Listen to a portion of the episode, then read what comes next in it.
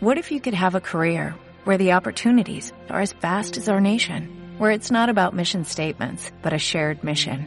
At U.S. Customs and Border Protection, we go beyond to protect more than borders, from ship to shore, air to ground, cities to local communities. CBP agents and officers are keeping people safe. Join U.S. Customs and Border Protection and go beyond for something far greater than yourself.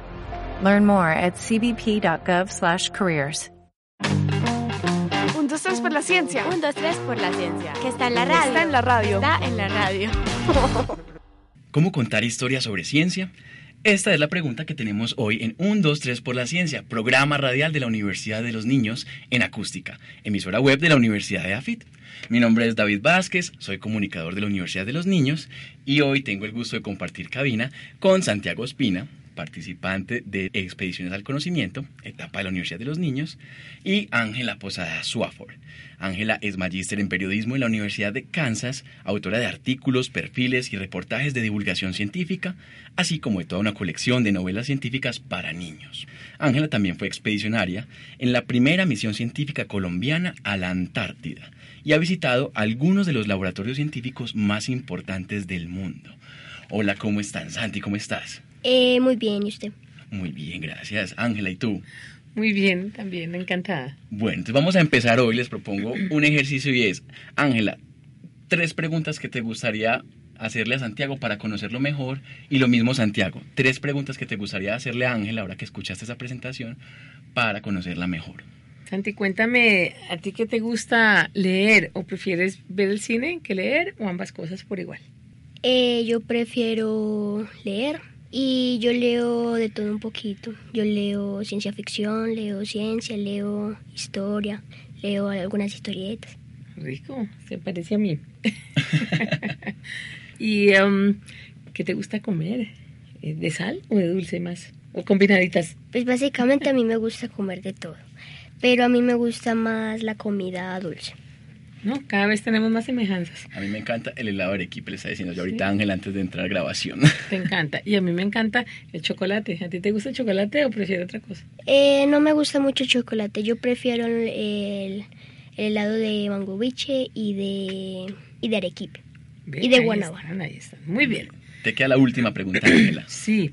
La última pregunta es, ¿tú eh, por qué te gusta tanto la ciencia? Me encanta saber que te gusta la ciencia, pero no sé por qué. Ah, pues a mí me gusta básicamente porque explica eh, fenómenos que antes no se podían explicar y fenómenos eh, muy grandes como por ejemplo de dónde sale el universo, porque eh, hay una teoría nueva que dice que sale de, del Big Bang, pero se decía que antes del Big Bang eh, no había nada. Pero ahora se sabe que, el que antes del Big Bang había materia oscura. Entonces, eh, la ciencia es muy bacana y a mí me gusta mucho porque trata de, explicar lo que no entendemos. Es exactamente así. Santi, tu turno. ¿Qué preguntas le quieres hacer a una persona que ha viajado, que le gusta escribir sobre ciencia? Podemos hacerle preguntas o sobre lo que hace o sobre lo que le gusta. O no le gusta. O no le gusta. ah, pues a mí me gustaría preguntarle cuál ha sido su expedición a alguna parte eh, que más le ha gustado. la pregunta es difícil, Santi, porque he estado en dos o tres sitios increíbles. Puedo decir que entre las que más me han gustado están las, las, las expediciones a la Antártica, al hielo polar, al Polo Sur, porque es un sitio increíblemente extraño. Pero sabes también que me ha encantado estar en el fondo del mar como a dos mil metros de profundidad. Claro que igual no ves nada. pero, pero cuando el submarino enciende la luz, esto es una pelota de cristal, haz de cuenta. Tú estás metido como dentro de una bomba de jabón, bomba de jabón. Y cuando el piloto prende la luz, tú empiezas a ver un montón de pescaditos raros y un montón de animalitos raros que nunca en tu vida has visto. Entonces dice uno, wow, es como estar en Marte con agua. Otra pregunta para Ángela. Eh, ¿A qué lugar le gustaría viajar? Mm, excelente pregunta. Me encantaría en Colombia, porque yo no conozco Colombia muy bien, eh, ir a las rocas de Mavecure. ¿Te acuerdas allá en el Orinoco, en, en Porcinírida realmente? Que son tres rocas como el, como el Peñol, pero más grandes. Entonces quiero ir a ver eso. Y también quiero ir al Chiribiquete. Si, si conoces el Chiribiquete, ¿sabes qué es eso? ¡Oh! Es un, una cosa que acaban de descubrir como metida entre la selva, llena de, de cavernas y de cosas increíbles que nadie se imagina que pueda existir. Dice que en Colombia. Sí, hay todo un documental, eh, Magia Salvaje, se llamaba el documental donde hablan un poco de Chiribiquete. Sí. Súper Increíble. interesante para que lo lo vean. puedes buscar en Google y vas a ver. Increíble. Santi, una última cosa. Qué- Aprovecha aquí, Ángela. Eh, ¿Qué es lo más interesante que ha visto en toda su vida? He visto pescados que en el Amazonas hay un pescado, yo no sé por qué pensé en eso, perdón.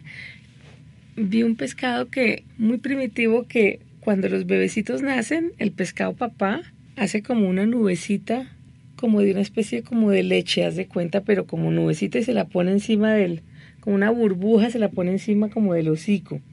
Y allí él guarda los bebecitos renacuajos o pescaditos mientras los lleva para que no se los coman los enemigos, pero es que tú te imaginas un pescado haciendo eso, eso es algo muy raro. y eso, eso que he visto cosas raras. Bueno, y para terminar de conocernos, yo quiero preguntarles a los dos, ustedes, ¿dónde encuentran información de ciencia que ustedes digan, qué nota, yo quiero, me gusta leer esto, me gusta escuchar esto, si es un podcast, si es un canal de YouTube, si es un libro, ¿cómo ustedes aprenden sobre ciencia? ¿Cómo les gusta más? Pues yo eh, leo muchos libros, pero fíjate que últimamente he descubierto unas eh, websites eh, eh, online en, en internet increíble. Esta mañana, por ejemplo, descubrí una website que se llama en inglés Deep Sea News, Noticias del Océano Profundo, y es escrita por biólogos que han estado allá abajo en el Océano Profundo. Y he aprendido cosas increíbles, como que existen unos como unas lombricitas que se comen los huesos de las ballenas muertas. Y eso es la cosa más increíble porque son como zombies, les dicen lombrices zombies y uno ¡ah! entonces me gusta leer lo que los científicos eh, escriben y muchas veces eh, los científicos escriben eso con periodistas especializados, con escritores que saben de ciencia. Santi, tú, ¿dónde has últimamente aprendido cosas sobre ciencia? ¿Dónde consultas? Eh, pues básicamente eh, los he buscado en internet. Eh, he consultado eh, páginas de algunos científicos. Y, pero a mí me gusta más eh, ver la ciencia por mí misma. Eh, si encuentro un experimento eh, muy bacano, entonces si es posible hacerlo, lo hago. Entonces, eh, así puedo comparar los resultados de los científicos con los que yo obtengo. Santi, y si quisiera recomendarle a quienes nos escuchan un experimento, una página de experimentos, un libro donde hayas visto que te guste mucho, eh, ¿cuál sería? ¿Recuerdas alguno? Ah, pues un experimento eh, que sería muy bacano hacer, pero que dudo que tenga los materiales. Es eh, un experimento de optogenética que se necesita eh, dos oximas. Eh, uno que reacciona a la luz azul y que se consigue en una, en una bacteria unicelular, en una alga marina unicelular en el océano. Eh, y uno que una un oxima que reacciona a la luz amarilla de una arqueobacteria en los lagos de Hip. El, la lu- el oxima de luz azul, eh, o sea, este experimento es básicamente para eh, activar ciertas zonas del cerebro, eh, implantándoles los oximas a las neuronas y haciendo Pero yo no he que... que es una oxima, es que es la primera vez que escucho esa palabra. ¿Tú me podrías explicar como facilito para mí? Eh, un oxima es una, una célula que tiene ciertas, ciertos organismos unicelulares que hace que reaccionen a cierto tipo de luz. Ah, ok. Vale. Pero entonces, ah, entonces tú sí, tú decías que no era fácil conseguir esto como no es algo que vaya al supermercado y me lo consiga ya, debe ser algo muy especializado o, o me equivoco. Pues lo más difícil de conseguir serían los nanobots, porque se necesitan nanobots para poder modificar genéticamente el- eh, las neuronas del cerebro del lugar donde quieres activarlo. Eh, y pues sí, es difícil. Entonces... Ángela, ¿tú cuando estabas en el colegio pensaste en hacer este tipo de Pues experimentos? claro que no. En mi época hacíamos el volcán de vinagre y de carbonato. Sí, haga de cuenta, o cuando tú le ponías, exacto, ponías algo que salía un montón de espuma y eso era. Pero mira, ya Santi Pero nos tú propones estás muy, muy, muy neurociencias, nanotecnología, Claro, espectacular. biotecnología, nanobots. Bueno, ahí queda el tema para que consulten optogenética y es la relación entre cómo controlar ciertas expresiones de los genes a través de la luz. Correcto.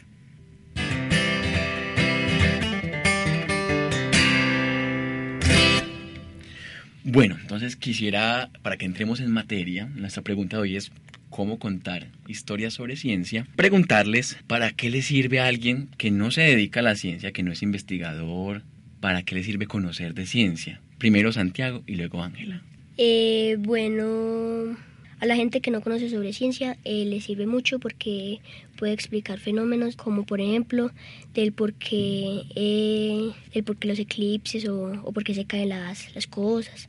Entonces sería muy bacano que supiera porque es algo muy, muy maravilloso y que se siente muy bacano. Que cuando uno descubre algo por sí mismo o no lo sabía, pero lo descubre, entonces es algo muy bacano porque el cerebro se sorprende y entonces eh, se pone muy feliz.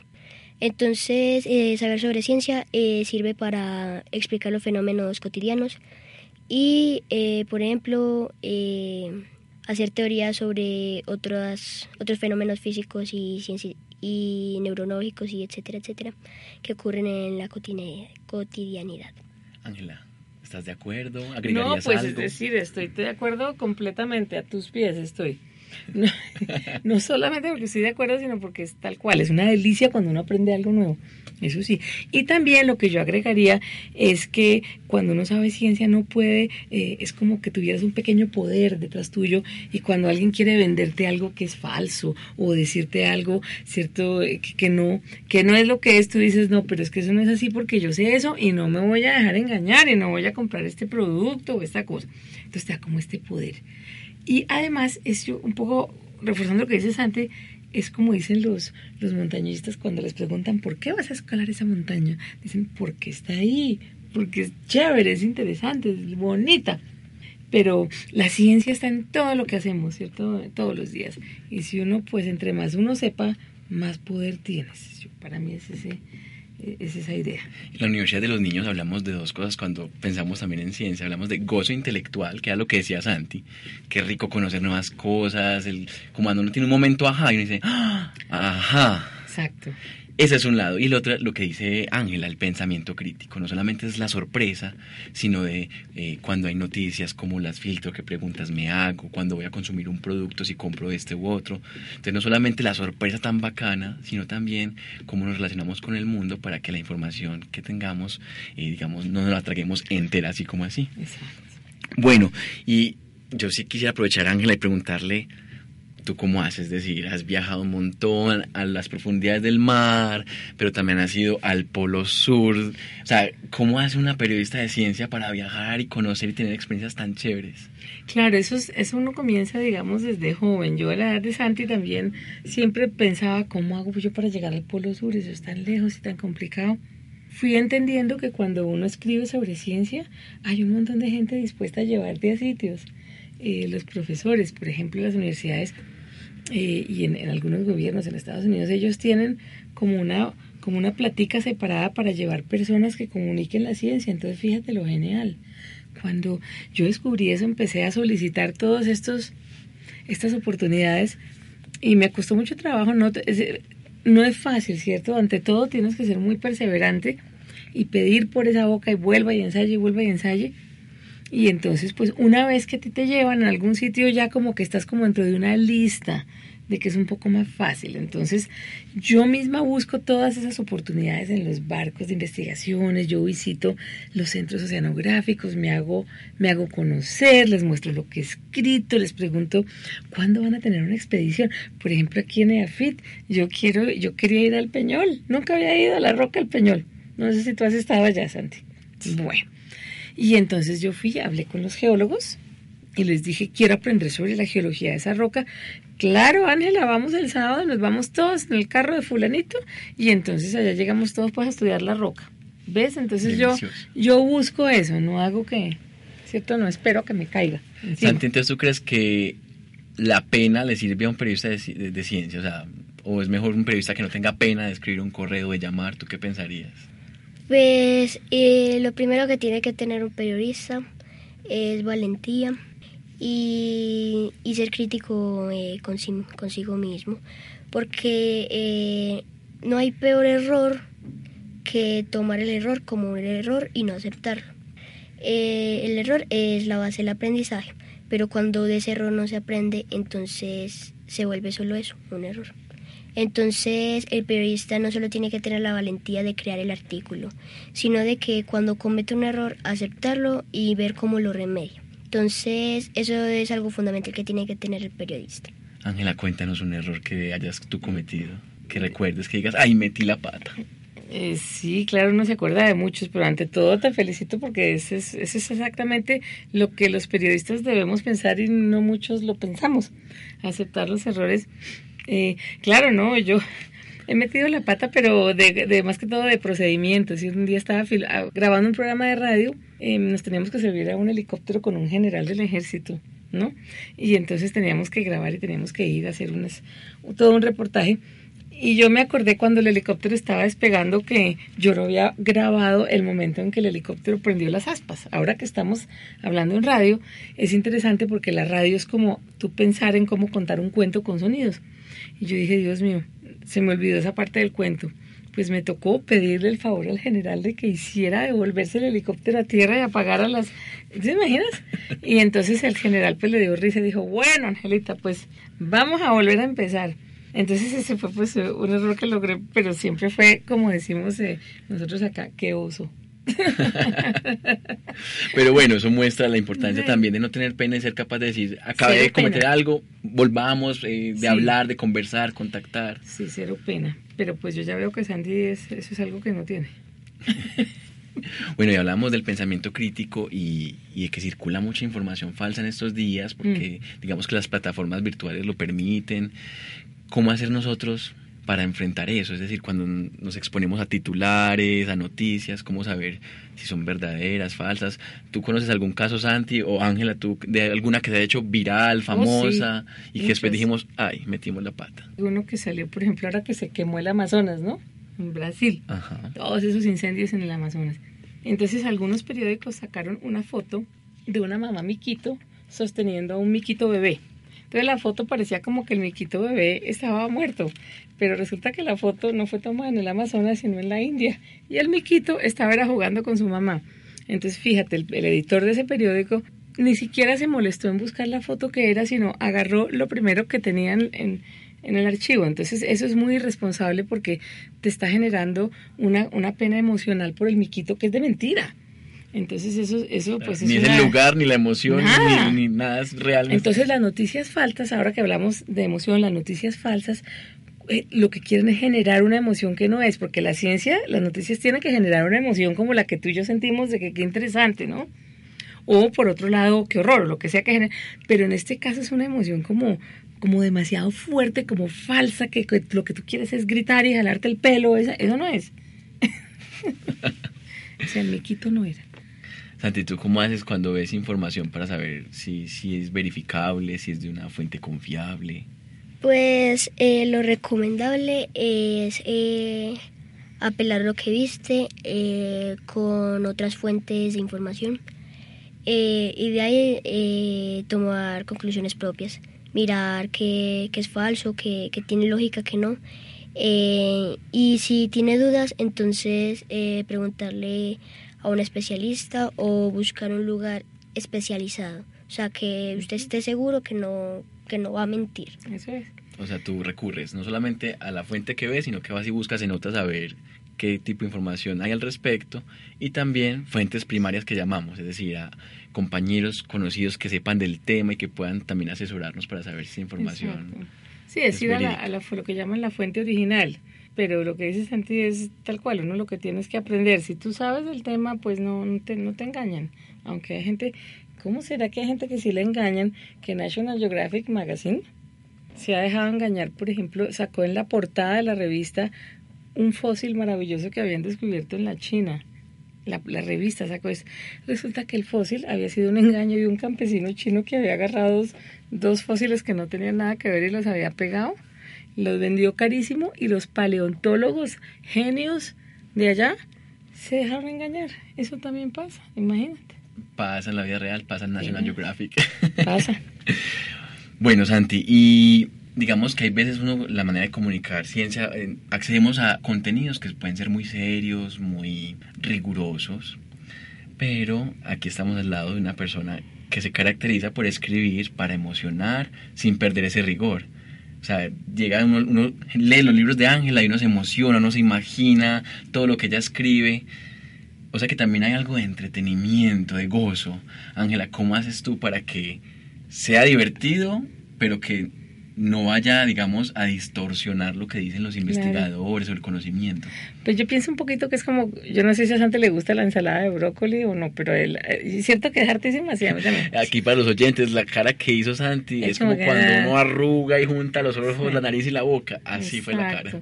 Entonces yo digo, bueno, si me van a dar brócoli, pues entonces démelo aunque sea con quesito derretido y papitas fósforo, pues a ver si me como la primera capita. Entonces yo pienso que es lo mismo, yo lo que tengo es que tratar de ponerme en los zapatos de un Santi y decir, bueno, ¿qué les gustará? ¿Qué, qué, ¿Cómo puedo yo presentar información quizás con cosas que con las que se relacione eh, el, el, lector a la edad que quiero llegarle? Entonces pueden ser sus compañeros de colegio, su familia, lo que sé yo, pero uno trata como de entrelazar esas cosas, pero sobre todo lo que yo trato es de tener una aventura que tenga continua, ¿no? Que los capítulos terminen todos como emocionantes para que uno quiera seguir leyendo el otro.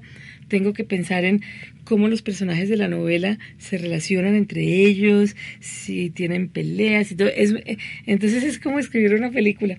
Pero al mismo tiempo siempre hay un científico que está ahí eh, buscando algo, queriendo entender algo, y los chicos, de los, los, chicos de la novela son los, los héroes de la trama.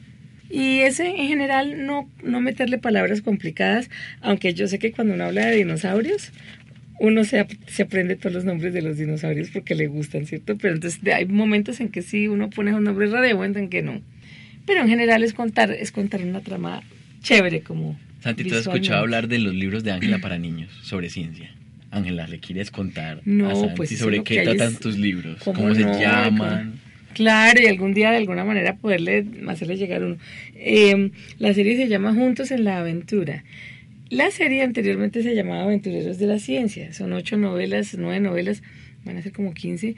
Pero le quitamos la palabra ciencia porque a los profesores de los colegios y a los papás como que decían no ciencia y como que les daba como alergia. Entonces se volvió los, Juntos en la Aventura y es la historia de la tía Abigail, que es una tía, es una periodista científica que se parece sospechosamente a mí, y sus cuatro sobrinos, o sea, sus tres sobrinos y la mejor amiga de los sobrinos, que tienen edades entre los 10 y los 13 y medio. Eh, y entonces ellos viven las aventuras con la tía porque la tía se la pasa igual que yo, metida en los aviones submarinos, en los volcanes, en la Antártida, agarrando el pingüino, agarrando la ballena, pero la ciencia es toda real que yo he vivido. Entonces la aventura pues es una aventura pues obviamente pues ficticia, pero todo está basado en, ciencia real. Y son novelas como de unas doscientas y pico páginas. Em, los mismos personajes siempre, pero unas aventuras loquísimas. ¿Y, sobre qué temas pues, pues mira, yo he escrito sobre genética, sobre ballenas, sobre virus, sobre el polo sur, sobre el espacio, sobre dinosaurios. El próximo que estoy escribiendo, ya que empecé esta semana, es sobre cambio climático. Ese se llama Art de la Tierra.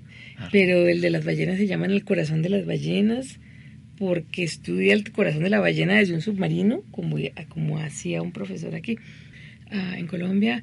Eh, el del ADN se llama Los Detectives del ADN y tiene que ver pues con, con un, una yegua, un caballo de guerreras muy famoso que se lo roban y los chicos de la trama terminan buscando todo con claves genéticas. Y el de los virus es porque a Lucas, que es mi personaje, mi personaje de 12 años, a Lucas eh, lo infecta un virus a través de un mono y nadie sabe ese virus qué es y la novela es una carrera para descubrir qué es lo que le pasa al pobre Lucas y entender ese virus nuevo. Eso tiene gorilas, amazona, la selva amazónica, micos, bueno, lo que tú quieras, aviones, cosas raras. Fascinante. y una pregunta, normalmente hablamos de la ciencia y pensamos como en personas muy racionales, que siempre están como eh, pensando de manera muy sistemática, si esto hago esto. Eh, muchas veces pensamos en personas con bata, que están en un laboratorio.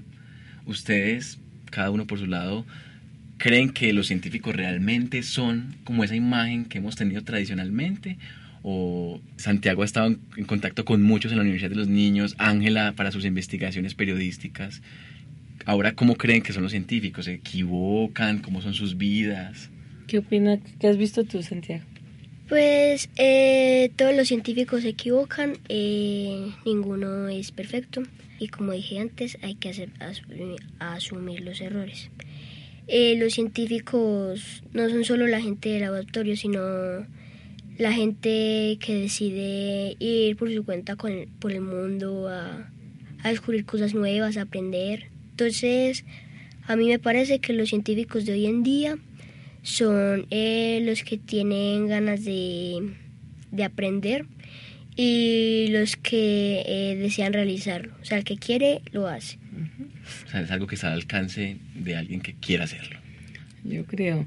Y, y, cuando tú comenzabas a describir los científicos con su bata blanca en el laboratorio, a mí me da risa porque yo conozco más de la mitad de los científicos que conozco son personas jóvenes o excepto con el blue jean rasgado allá en el campo y la cola de caballo. Nada que ver con la imagen que uno tiene. Eh, pero son personas que son muy inquietas mentalmente y que no son convencionales. El científico no, como que es cierto, como que siempre está. Y la otra cosa importante, yo creo que no hemos mencionado de la ciencia, es que si tú quieres estudiar algo sobre biología, seguramente vas a tener que aprender algo de física o de química, ¿cierto? la ciencia tiene, es como que interdisciplinaria y así es que se está trabajando ahora, por eso es, es importante que en los colegios le enseñen a uno la ciencia así. Bueno, pero para conectar ambas ideas, para antes de cerrar esta sección, Ángela, ¿cómo mostrar en las historias que el científico se equivoca, que el científico le duele el estómago, que el científico se queda dormido a veces y no trasnocha, que puede ser como cualquiera de nosotros. ¿Tú crees que eso es una buena manera también de humanizar al investigador o, cómo manejas eso cuando tú escribes? Sí, yo lo manejo de resto, para, de, hecho para mí es fácil porque es que yo lo he vivido en el campo con científicos de verdad, ¿cierto? Un ejemplo es un, gran astrónomo eh, en Chile que toda su vida quiso investigar un fenómeno X del, del, espacio y solicitó tiempo en un telescopio muy difícil de solicitar.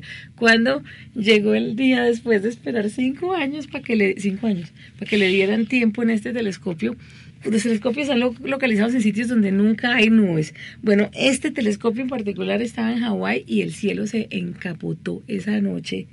Y este hombre se arrodilló a llorar porque era su... no. no había manera, ya después el fenómeno celestial no lo iba a poder ver. Entonces eso dio pie para que nos pusiéramos a conversar muchísimo sobre esa parte, ¿cierto? Pero yo creo que cómo lo hago yo, yo les pregunto a ellos sobre, su, sobre las dificultades o los momentos más lindos que han tenido. Bueno, y antes de terminar este capítulo, quisiéramos hablar especialmente del último libro de Ángela y sus experiencias en el hielo. Santi, Ángela ha ido más de seis veces, seis veces exactamente, al Polo Sur, a la Antártida. Ángela, ¿cómo llega uno allá? Tú nos habías dicho pues que hay que escribir correos, y ser muy perseverante, pero en esta expedición en particular, ¿cómo ocurrió? Sí, porque uno a la Antártica llega en avión o en barco. En, esta última, ultimita, eh, fue con, la NASA, con un avión de la NASA eh, que íbamos volando, salimos de Chile, íbamos volando muy bajito, pero muy bajito, hasta llegar al Polo Sur para ver cómo está el hielo. desde el avión. Entonces fue increíble porque esos son vuelos de 12 horas. ¿Tú te imaginas hay gente que va a Europa y te se demora como 8? esto a las 12 horas tú estás que, que bueno, Dios mío. Y son aviones distintos porque es un avión normal, pero le han quitado todas las sillas y han puesto como sillas de primera clase grandísimas enfrente a un montón de computadoras como con unas consolas de metal. Que lo interesante es que ese es el mismo avión que estudia los huracanes. Entonces, en el verano ese avión estudia los huracanes en el Atlántico y yo he estado con ellos dentro del ojo de un huracán. Y en el invierno está el Polo Sur. con los mismos pilotos. Santi, ¿qué has escuchado hablar sobre la Antártida? ¿Algo que te haya llamado la atención? ¿Una pregunta que tengas para Ángela? Pues eh, yo tengo una pregunta y es, eh, ¿han encontrado algún ser eh, que se creía extinto o algún ser que ha sido, que se haya congelado y se haya preservado vivo? No, no han encontrado seres preservados vivos, sin embargo, eh, hay un lago a un kilómetro de profundidad debajo de la Antártica que se llama lago Vostok. Eso está debajo de la estación rusa. Ese lago mm, eh, tiene agua salada, por eso no se ha congelado. Si tú metes agua salada, la nevera no se congela. Y sacaron como una como un vaso lleno de agua. Después perforaron muy hondo y sacaron como una inyección de esa agua y la están estudiando en Rusia a ver si tiene bacterias que nunca hayamos visto de hace un millón de años porque nadie ha metido la mano ahí desde que se congeló. Entonces, esa puede ser una posibilidad de encontrar algo chiquito vivo. Algo grande vivo no se ha encontrado, pero sí se han encontrado fósiles nuevos de dinosaurio, entre otras cosas porque a veces el hielo en la Antártica en los bordes se empieza a descongelar un poquito y entonces se queda un poquito más fácil buscar buscar fósiles, pero lo que sí es cierto es que la Antártica fue como un Amazonas, era caliente, tenía lechos y matas y dinosaurios y otros animales que en este momento nadie los ha podido estudiar porque están todos debajo del hielo. Entonces la Antártica es como una cosa ahí congelada llena de secretos. Yo creo que sí van a encontrarlos. Tengo amigos paleontólogos que encontraron algunos de estos animales y dicen es interesante porque vamos a poder entender cómo los animales de la Antártica eh, caminaban y migraban, si migraban hacia Sudamérica o al revés, si migraban hacia lo que hoy es Australia o cómo, o qué pasaba con esos animales, ¿no? Porque los van encontrando como en distintos sitios. Antes de que la Antártica, que estaba pegada a Sudamérica en un continente enorme, se partiera como una galleta de soda y, quedara separada. Entonces han estudiado cosas interesantísimas sobre muchos fósiles se están encontrando, pero lo más grande todavía está por venir porque no sabemos lo que ha ese hielo. Santi, si a ti te dijeran, nos vamos de aventura donde tú quieras, ¿a dónde irías? Pues no se podría ir porque yo quiero ir a, Neptuno. ¿A Neptuno? ¿Y eso? Pues quiero estudiar eh, su clima frío y eh, quiero saber qué efectos gravitatorios tiene sobre Uranio, Urano y eh, me gustaría ver dónde va el último planeta que se descubrió, que atraviesa el sistema solar y que se llama Planeta X o Planeta 9. Correcto. Pero te cuento una cosa, Santi, y es que la NASA eh, este, usa la Antártica como lo que llaman ellos un análogo del espacio. Es decir, si no podemos ir al espacio, tenemos que ir a estudiar la Antártica por un montón de vainas para ver cómo se comportan los astronautas, para ver desde psicología hasta cosas de logística. Entonces, eh, tú, tú perfectamente podrás terminar en el espacio en tu carrera, pero interesante explorar la Antártica porque te va a dar un, una visión muy exacta de muchas cosas.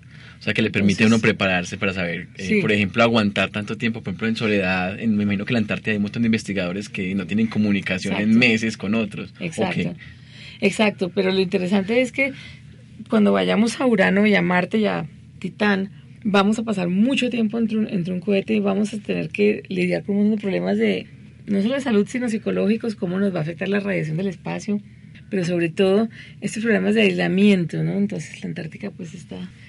Pero me parece genial. Bueno, por ahora ya la NASA está estudiando la forma de mandar un helicóptero a Titán, así que pues Urano no está, está más lejos, pero no tanto.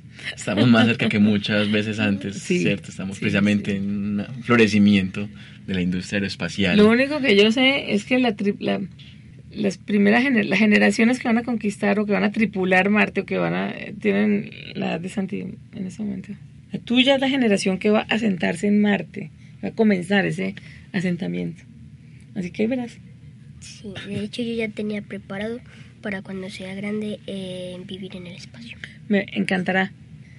Y es no lo veo, no lo, no lo veo nada imposible porque no solo la manera de ser tuya, sino el interés.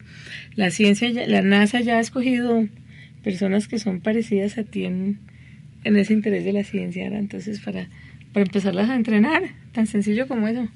Todo parte del interés, de no tener pena, de tocar puertas, de llamar, de decir me interesa, me gusta, lléveme. Y de querer conocer y de leer la ciencia y de, de eso, de eso, de leer, ¿cierto? Si, si Santi estuviera todo el día jugando otra cosa, entonces pues sería distinto, pero es que él ya mostró un interés especial. Ya con eso tienes un peldaño arriba. bueno, te auguramos muchas cosas buenas, Santi, en, esta, en este sueño de ir a Neptuno.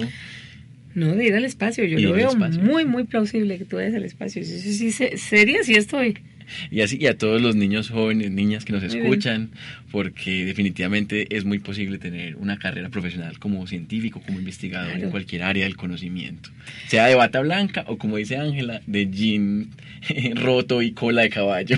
Y no solo eso, yo no tengo necesariamente que ser científico, yo puedo ser un artista, puedo trabajar en el arte para unir la ciencia y el arte y así eh, hacer un complemento mucho más rico en nuestra sociedad. De hecho, la ciencia y el arte se está convirtiendo en, en como la próxima gran unidad y las agencias espaciales piensan que llevar a un artista es tan importante como llevar a un científico al espacio, por esa misma razón.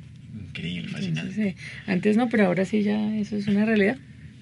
Bueno, les agradezco muchísimo por acompañarnos hoy en tres por la ciencia, Santiago Ángela. Eh, no sin antes eh, invitar a todos los oyentes a que eh, nos escuchen en todos los otros programas. Están en nuestra página web www.eafit.edu.co barra ninos. Ahí encontrarán la red de las preguntas, Un, dos, tres por la ciencia y mucha más información sobre ciencia y tecnología. Asimismo, también nos pueden seguir en Facebook, Instagram y Twitter. Estamos como arroba uninoseafit. Ahí pueden dejarnos sus comentarios con la etiqueta 123 por la ciencia. Muchísimas gracias Ángela, muchísimas gracias Santiago y hasta la próxima. Hasta la próxima, muchas gracias Santi, me encantó conocerte. Sí, a mí también me gustaría eh, leer algún libro de los suyos y me gustaría leer el del virus. Un, dos, tres por la ciencia. Un, dos, tres por la ciencia. Que está en la radio. Está en la radio. Está en la radio.